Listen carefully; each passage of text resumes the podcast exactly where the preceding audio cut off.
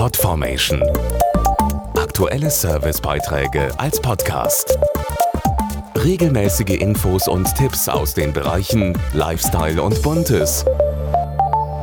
Haben Sie auch einen Lotterielos? Dann wird Sie dieses Jubiläum interessieren. Vor genau 400 Jahren, also 1612, wurde die erste staatliche Lotterie Deutschlands ins Leben gerufen. Zu gewinnen gab es anfangs Silberlöffel, Pokale und auch Geld. Doch nicht nur die Gewinne sollten damals die Leute zum Mitspielen bewegen, sondern noch etwas ganz anderes. Die Mitglieder des Hamburger Stadtrates hatten 1612 eine gute Idee, um etwas gegen die wachsende Zahl der Obdachlosen zu tun.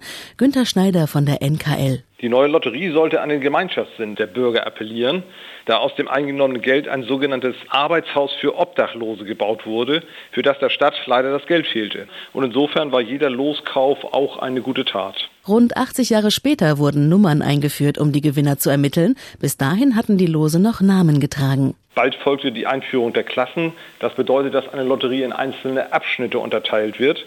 Und 1727 konnten die Spieler dann auch Losanteile kaufen, also halbe Lose oder Viertellose. Die waren günstiger und deshalb konnte man auch mit niedrigerem Einkommen teilnehmen. Kurz darauf entstand der Beruf des Lotterieeinnehmers und die Gewinnlose wurden zum ersten Mal mit Hilfe von Radmaschinen gezogen. Früher hatte man zwei Radmaschinen. In der einen, da wurden die Gewinnröllchen bereitgehalten und in der anderen die Lose.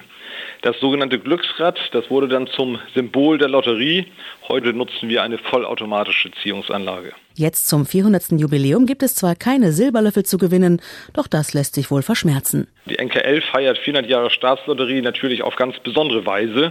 In der 128. Lotterie werden in einer Sonderziehung 400 Goldbarren, jeder im Wert von 40.000 Euro verlost.